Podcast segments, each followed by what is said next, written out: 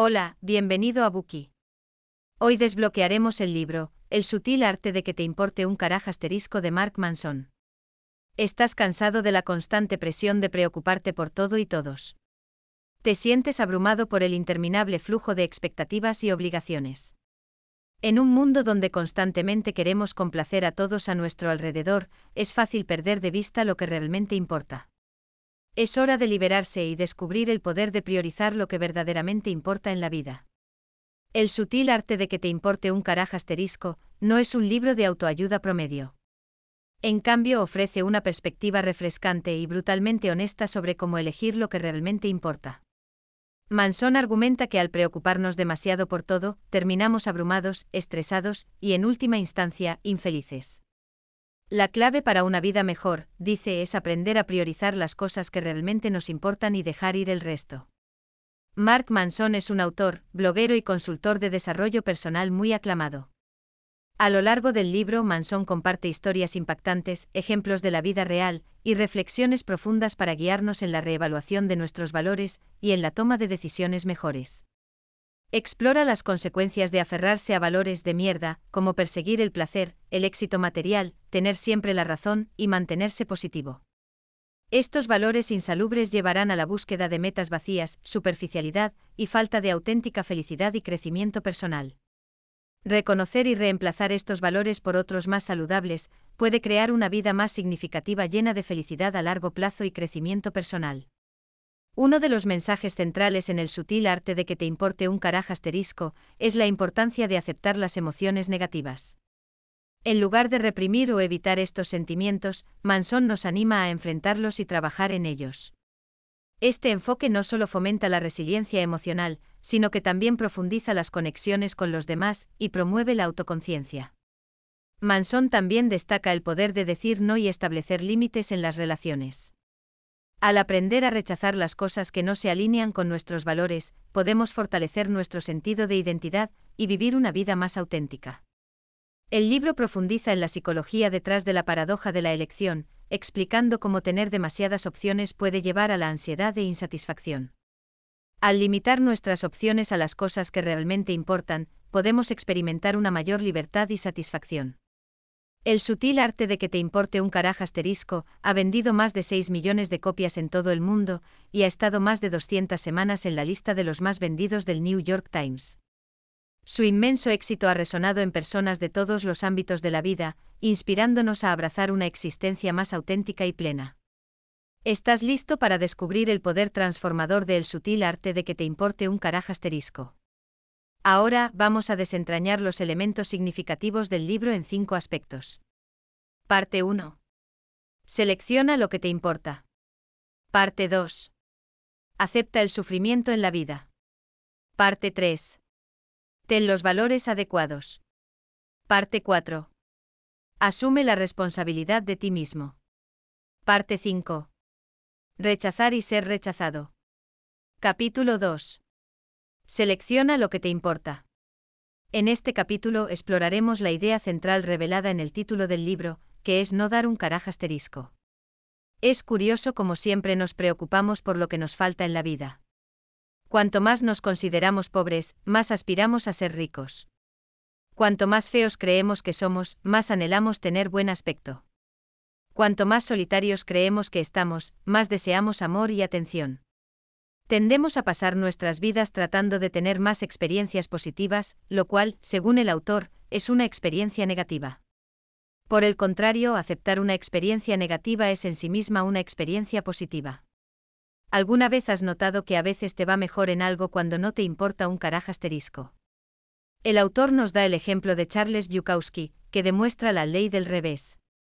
Él fue un poeta, novelista y cuentista estadounidense conocido por su estilo literario crudo, arenoso y brutalmente honesto. Bukowski pasó gran parte de su vida en trabajos sin futuro, luchando contra el alcoholismo, las apuestas y la pobreza. Sus obras fueron rechazadas repetidamente.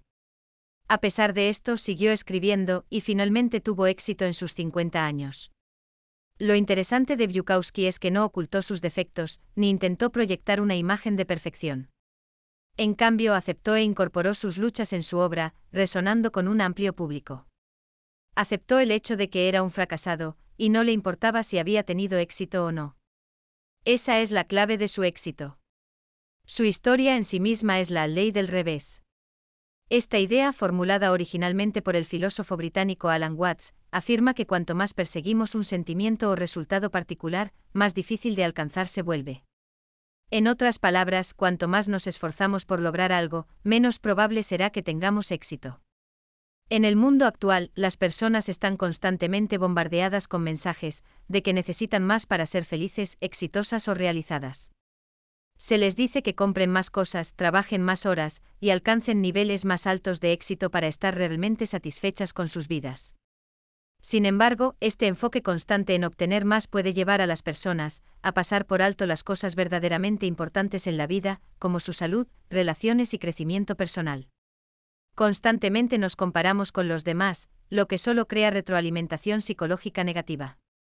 Cuando las personas se centran únicamente en lograr indicadores externos de éxito, pueden descuidar sus propias necesidades y las necesidades de quienes los rodean. Esto puede resultar en sentimientos de vacío, soledad y desconexión de sí mismos y de los demás. Una vez que nos importan demasiadas cosas, podríamos empezar a sentir que merecemos ser felices y estar cómodos todo el tiempo, y podríamos molestarnos mucho cuando las cosas no salen como queremos. Puede ser un gran problema porque la vida está llena de altibajos, y no todo siempre será perfecto.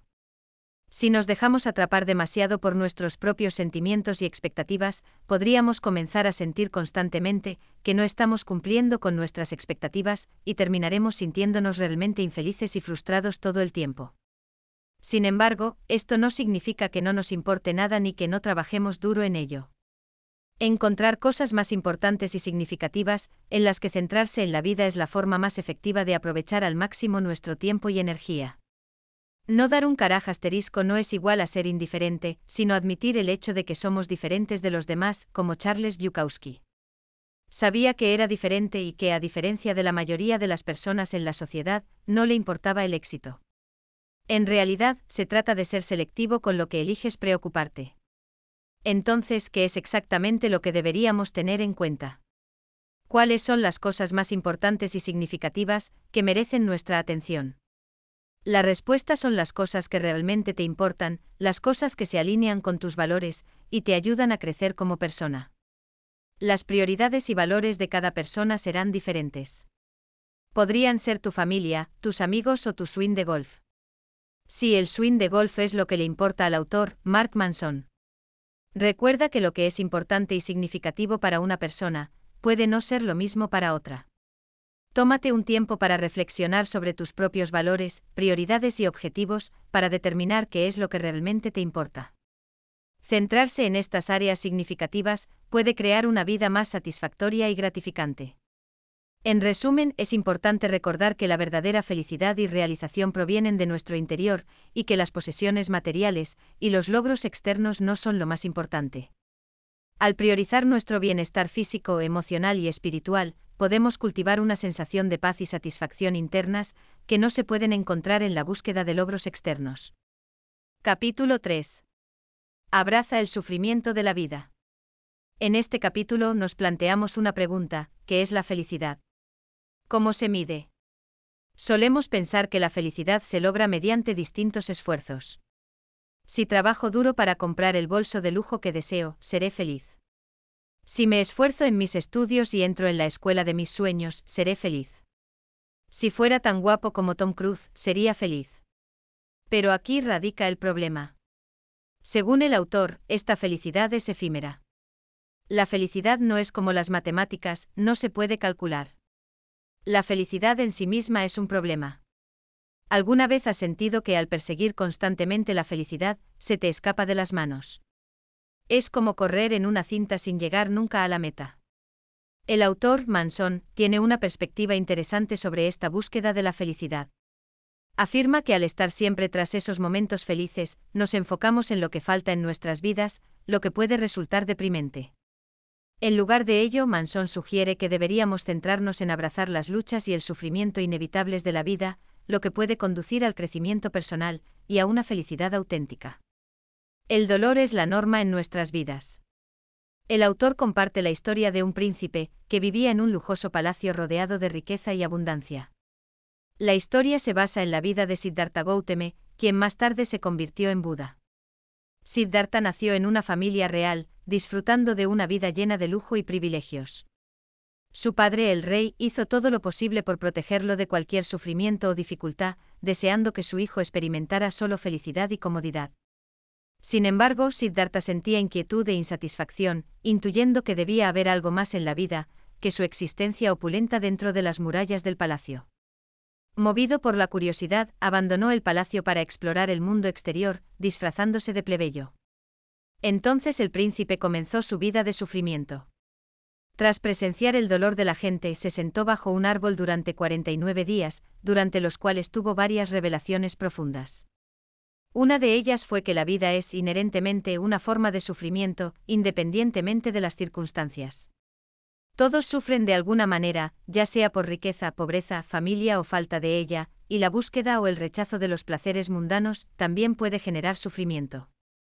Además, el autor analiza los beneficios del sufrimiento desde una perspectiva biológica.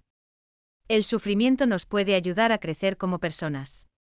¿Conoces el dicho lo que no te mata te hace más fuerte? Bueno, tiene algo de verdad. Cuando enfrentamos desafíos y salimos del otro lado, aprendemos lecciones valiosas y desarrollamos resiliencia. Físicamente el dolor nos enseña a que prestar atención. Por ejemplo, no queremos tocar una bolsa de agua caliente después de habernos quemado las manos.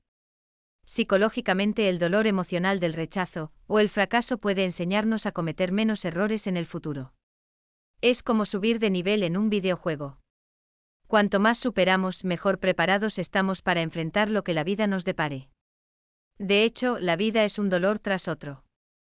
Entonces necesitamos reconocer el dolor, y estar dispuestos a lidiar con él.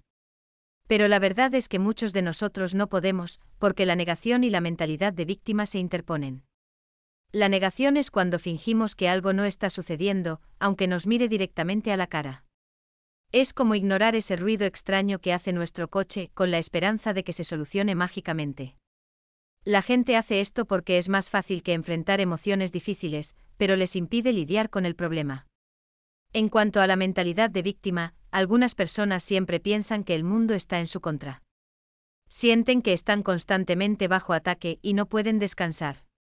Siempre culpan a alguien o algo más por sus problemas, en lugar de asumir la responsabilidad de sus elecciones.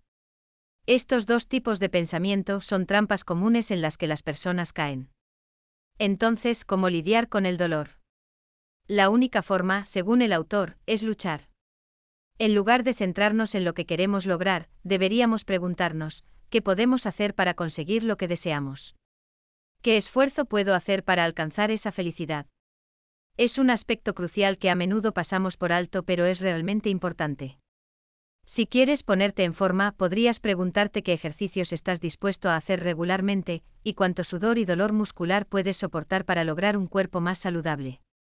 Para ahorrar para unas vacaciones soñadas, podrías reflexionar sobre qué gastos no esenciales estás dispuesto a reducir, como renunciar al café matutino, o comer menos fuera, para alcanzar tu meta de ahorro. Resolver problemas constantemente, el proceso en sí es felicidad. Es la lógica básica. A menudo es nuestra lucha la que determina en quiénes nos convertimos, pero muchos de nosotros solo vemos los resultados que queremos lograr. Lo que debemos recordar es que no hay un final para los problemas y dolores de la vida. Por lo tanto, en lugar de pensar que podemos obtener felicidad eterna después de resolver cierto problema, deberíamos pensar en qué tipo de lucha elegimos, para resolver problemas y sentir felicidad y alegría durante el proceso. Como dice el autor, la alegría está en el ascenso mismo. Capítulo 4. Tener los valores correctos. Este capítulo trata principalmente la cuestión de los valores. Imagina una cebolla, tiene todas esas capas, ¿verdad? Bueno, la autoconciencia es así. No es solo una cosa, está compuesta por diferentes capas que nos ayudan a entendernos mejor. Entonces, la primera capa de nuestra cebolla tiene que ver con conocer nuestras emociones. Es como estar en sintonía con cómo nos sentimos y descubrir qué está causando esas emociones. Podemos sentir nuestras emociones como felicidad, enojo, tristeza y alegría. A continuación, está la segunda capa, donde comenzamos a cuestionar nuestras emociones, y profundizamos en por qué nos sentimos de cierta manera. ¿Por qué soy feliz? ¿Por qué me enojo? Es porque no logro hacer algo. Nos ayuda a aprender sobre nuestros valores y creencias. Ahora, llegamos al núcleo, la tercera capa. Aquí es donde ocurre la magia, y comenzamos a desafiar nuestros valores y creencias. Nos preguntamos por qué considero esto un éxito y aquello un fracaso. ¿Cómo me mido? ¿Con qué criterios me juzgo a mí mismo y a quienes me rodean? ¿Qué nos hace sentir de esta manera? Mark Manson destaca la importancia de los valores, como los principios rectores que dan forma a nuestras vidas. Los valores que elegimos priorizar pueden llevar a diferentes resultados, felicidad o experiencias negativas. Para ser como queremos ser, o para ver las cosas desde otro ángulo, esencialmente tenemos que cambiar nuestros valores y la forma en que nos medimos. Diferentes valores y métricas llevan a diferentes resultados. Algunos valores y medidas crean dificultades que se resuelven fácilmente, mientras que otros crean dificultades que son difíciles de resolver. El autor nos da dos ejemplos de cantantes de rock que fueron expulsados de la banda. El primer ejemplo es Dave Mustaine, el guitarrista líder original de Metallica. Mustaine fue despedido de la banda en 1983 debido a su abuso de sustancias y enfrentamientos con otros miembros de la banda. El incidente lo dejó amargado y vengativo, alimentando su ambición de crear una banda que superara a Metallica. Mustaine pasó a formar Megadeth, que se convirtió en una banda de heavy metal de gran éxito e influencia. A pesar de los numerosos logros de Megadeth, que incluyen millones de discos vendidos y varias nominaciones al Grammy, Mustaine seguía luchando con sentimientos de resentimiento y envidia hacia Metallica. Veía sus logros como insuficientes en comparación con el éxito masivo de su antigua banda. Esta comparación constante llevó a la insatisfacción y la infelicidad de Mustaine. En una entrevista de 2003, cuando se le preguntó si se consideraba un fracasado, lo confirmó únicamente porque no pudo superar los logros de Metallica. El segundo ejemplo es Pete Best, el baterista original de The Beatles. Pete Best formó parte de The Beatles desde 1960 hasta 1962, tocando en las primeras grabaciones y actuaciones de la banda. Sin embargo, en 1962, justo antes de que la banda se disparara a la fama, Best fue expulsado por los otros tres miembros de la banda, y fue reemplazado repentinamente por Ringo Starr. El despido inesperado fue devastador para Best, ya que vio cómo The Beatles se convertían en un fenómeno mundial sin él. Pero a diferencia de Dave Mustaine, Pete Best eligió un camino diferente. En lugar de detenerse en su infortunio, Best finalmente encontró nuevas formas de seguir adelante en su vida. Siguió tocando música, formando nuevas bandas y actuando en varios lugares. Best también se casó y comenzó una familia, encontrando la felicidad en construir una vida fuera del centro de atención. Más tarde incluso se consideró afortunado de no pertenecer a uno de los Beatles porque, si no hubiera sido expulsado de la banda, no sería tan feliz como lo es ahora. ¿Por qué? ¿Cuál es la diferencia en valores entre ambos, que hace que piensen de manera tan diferente? La clave que llevó a sus perspectivas contrastantes radica en su enfoque, y cómo midieron el éxito y la realización personal. Los valores de Dave Mustaine se centraban en la validación externa y la comparación con otros.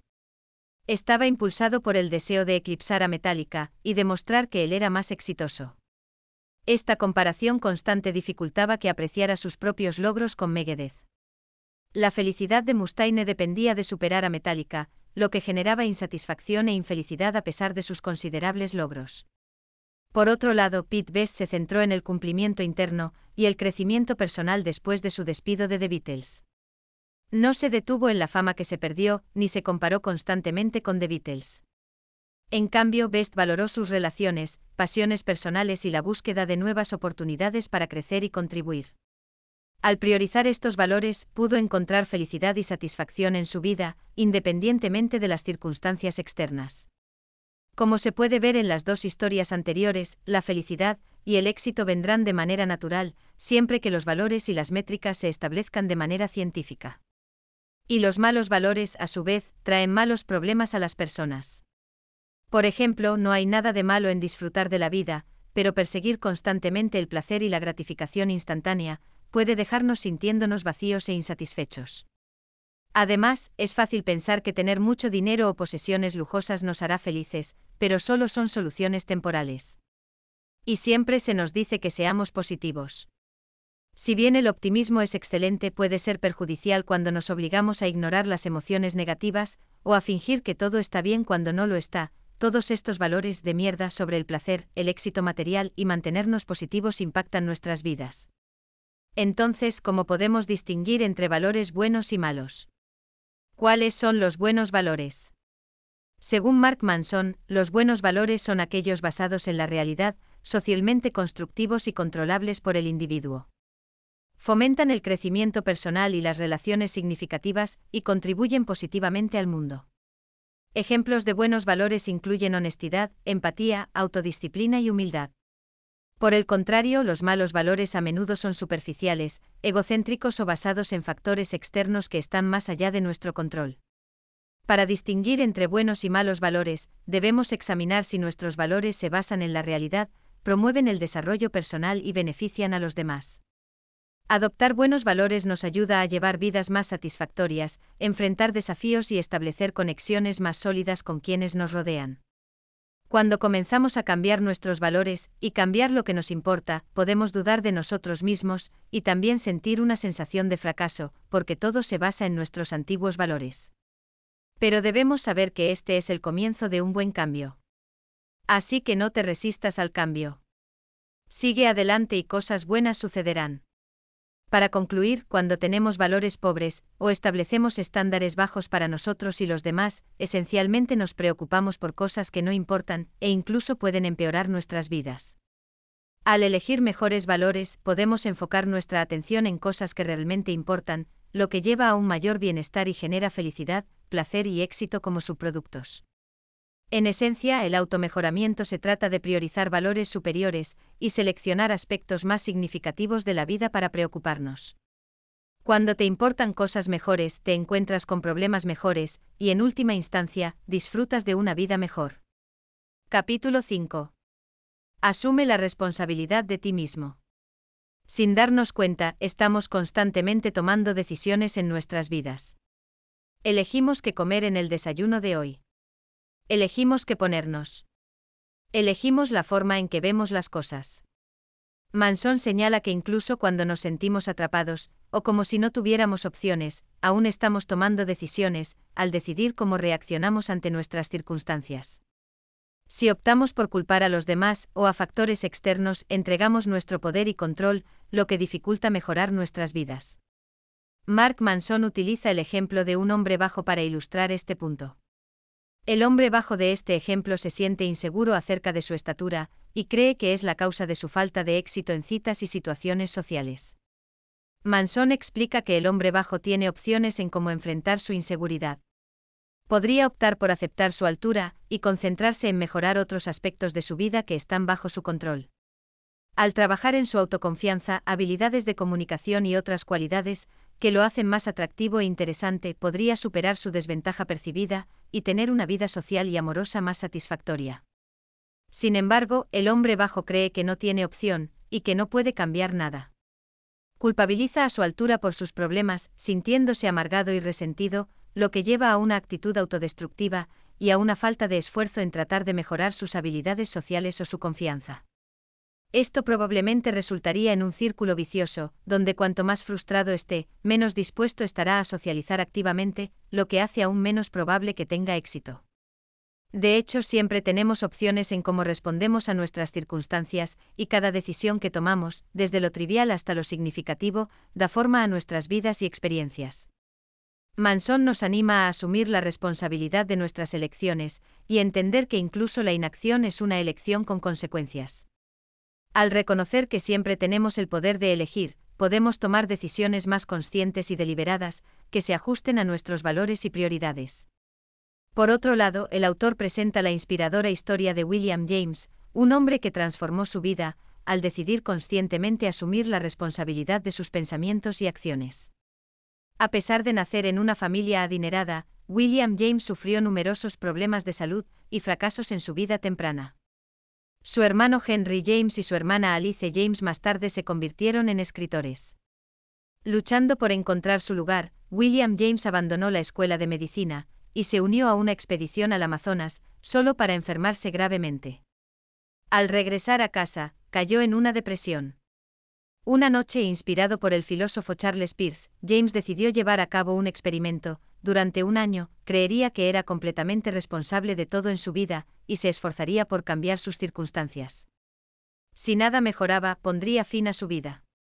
Este experimento marcó un punto de inflexión. James llegó a ser el padre de la psicología estadounidense, un intelectual renombrado y profesor de Harvard. Se casó, tuvo cinco hijos e impactó profundamente el campo de la psicología. El experimento de James, al que llamó su renacimiento, demuestra el poder de asumir la responsabilidad de la vida y las elecciones de uno. ¿Qué más podemos extraer del renacimiento? Al abrazar nuestra libertad de elegir, también podemos aceptar la responsabilidad de nuestros problemas y dificultades. En lugar de hacernos las víctimas o culpar a factores externos, podemos optar por enfrentar nuestros desafíos de frente y trabajar activamente para superarlos. Esta mentalidad nos permite tomar el control de nuestras vidas, crear cambios significativos y, en última instancia, llevar vidas más plenas. Asumir la responsabilidad es lo que nos hace grandes. No podemos controlar lo que nos sucede, pero siempre podemos controlar cómo los interpretamos y cómo respondemos. Somos responsables de todo en nuestras vidas, incluso si algo no es nuestra culpa. La experiencia de Jack con el trastorno obsesivo-compulsivo, TOC, es un ejemplo perfecto. Jack es un hombre que sufre de TOC. El TOC de Jack se manifestó como un miedo irracional a los gérmenes y controlaba su vida. Se lavaba las manos hasta que estaban en carne viva, evitaba lugares públicos, e incluso usaba guantes en interiores. Su condición le dificultaba trabajar o mantener relaciones. Aunque Jack no eligió tener TOC, era algo con lo que tenía que lidiar. Decidió asumir la responsabilidad de manejarlo en lugar de permitir que su condición dictara su vida. Decidió ver a un terapeuta y comprometerse con un curso de terapia de exposición, que implicaba enfrentar gradualmente sus miedos y resistir comportamientos compulsivos. La terapia fue desafiante e incómoda, pero Jack persistió. En definitiva, la vida es como un juego de cartas. No necesariamente obtienes las mejores cartas. Pero eso significa que perderás el juego si recibes cartas terribles. No. La clave está en elegir cómo jugar las cartas. Si bien es posible que no tengamos control sobre cada circunstancia en nuestras vidas, siempre somos responsables de nuestras elecciones y acciones en respuesta a esas circunstancias. Al elegir tomar el control y enfrentar los desafíos de frente podemos superar obstáculos y crear cambios significativos en nuestras vidas. Capítulo 6. Rechaza y ser rechazado. En el mundo actual, impulsado por las fuerzas de la positividad y la cultura del consumo, estamos rodeados de anuncios y publicaciones en redes sociales que nos hacen sentir que necesitamos estar al día con las últimas tendencias e involucrarnos en todas las oportunidades que se nos presenten. En otras palabras, comenzamos a acostumbrarnos a decir sí a todo. En medio de toda esta presión por decir sí a todo, hemos perdido de vista la importancia de saber cuándo decir no. Nos hemos enfocado tanto en perseguir lo siguiente que nos olvidamos de establecer límites y proteger nuestro propio bienestar. Pero, realmente es bueno no saber decir que no. De hecho, puede hacer mucho daño. Hay momentos en la vida en los que realmente necesitamos poner el pie en el suelo y decir que no. Si no lo hacemos corremos el riesgo de perder nuestro sentido de identidad y lo que es importante para nosotros. Imagina estar en el trabajo y que tu jefe siga acumulando más tareas, aunque ya estés saturado. Si no te defiendes y dices que no, terminarás ahogándote en el trabajo, lo que te dejará estresado y agotado. O piensa en las relaciones. Supongamos que siempre dices sí a todo lo que tu pareja quiere sin considerar tus necesidades. En ese caso, eventualmente perderás tu sentido de identidad y te sentirás atrapado en una relación unilateral. Necesitamos tener límites y valores que nos guíen en la toma de decisiones que protejan nuestro bienestar y felicidad. Cuando no elegimos lo que es bueno o malo para nosotros, o si pensamos que no necesitamos tomar decisiones en absoluto, nos convertimos en vagabundos sin rumbo, sin dirección en la vida. Es como ser un barco sin brújula, a la deriva sin un destino o propósito claro. Además, a lo que decimos que no puede definir quiénes somos como individuos. Es como cuando estás con tus amigos y quieren ir a una fiesta donde sabes que la gente hará cosas con las que te sientes incómodo. Al decir que no, no solo estás defendiendo tus valores, sino también afirmando tu identidad, como alguien que prioriza su bienestar antes que encajar. Cuando rechazamos ciertas cosas, no solo expresamos nuestros valores, sino que también mostramos al mundo quiénes somos como individuos. Es como armar las piezas del rompecabezas que conforman nuestra identidad única. Y si nunca decimos que no a nada, es como si fuéramos un lienzo en blanco sin características distintivas, dejándonos sin un sentido de quiénes somos realmente. Para obtener algo valioso, es necesario hacer sacrificios. Aceptar un valor a menudo significa tomar decisiones difíciles y renunciar a otras opciones. Si priorizas el matrimonio, evitarás relaciones casuales. Si te enorgulleces de tener una mente abierta y habilidades interpersonales sólidas, no hablarás a espaldas de tus amigos. Todas estas elecciones son encomiables, pero cada una requiere decir que no a algo más. Por lo tanto, es esencial aprender cuándo decir que no y defender nuestros principios, para que podamos vivir una vida que sea fiel a nosotros mismos y llena de significado. Nadie quiere sentirse atrapado en una relación infeliz, atascado en un trabajo que no le gusta o desconfiar, o encontrar la vida aburrida y monótona. Pero desafortunadamente muchas personas terminan en estas situaciones. Es una lucha común que hemos enfrentado a lo largo de la historia. No decir que no también puede llevar a límites borrosos, lo que puede afectar las relaciones. A veces el rechazo genera mejores relaciones. ¿Alguna vez has oído la historia de Romeo y Julieta? Las familias de Romeo y Julieta están envueltas en una amarga disputa, pero la joven pareja se enamora y hace todo lo posible para estar juntos, desafiando a sus familias y las normas sociales. Su trágica historia de amor termina con la muerte de ambos, uniendo a sus familias en el dolor. Según el autor, los límites poco claros en una relación pueden significar querer que la otra persona se haga responsable de sí misma o asumir demasiada responsabilidad por la otra persona. Tal relación no es saludable. Si Romeo y Julieta hubieran establecido límites y tomado decisiones más razonables, podrían haber encontrado una manera de estar juntos sin un desenlace tan trágico. Finalmente, aprender a decir que no nos hace más libres. Un concepto en psicología llamado la paradoja de la elección afirma, que cuando se nos presentan demasiadas opciones, puede llevar a la parálisis de la decisión y aumentar el estrés. Al dominar el arte de decir que no, reducimos efectivamente nuestras opciones, lo que facilita centrarnos en lo que realmente nos importa. Simplifica nuestras vidas y nos ayuda a construir un fuerte sentido de identidad y propósito. Bien, eso es todo del libro El sutil arte de que te importe un carajo asterisco. Vamos a resumirlo. En el sutil arte de que te importe un carajo asterisco, Mark Manson ofrece un poderoso mensaje que desafía la sabiduría convencional de la autoayuda y nos anima a adoptar una forma de vida más auténtica y basada en valores. Manson enfatiza la importancia de elegir lo que realmente nos importa y dejar de lado las cosas que no lo hacen. Al hacerlo podemos evitar el vacío, la soledad y la desconexión que resultan de preocuparnos demasiado por las cosas equivocadas.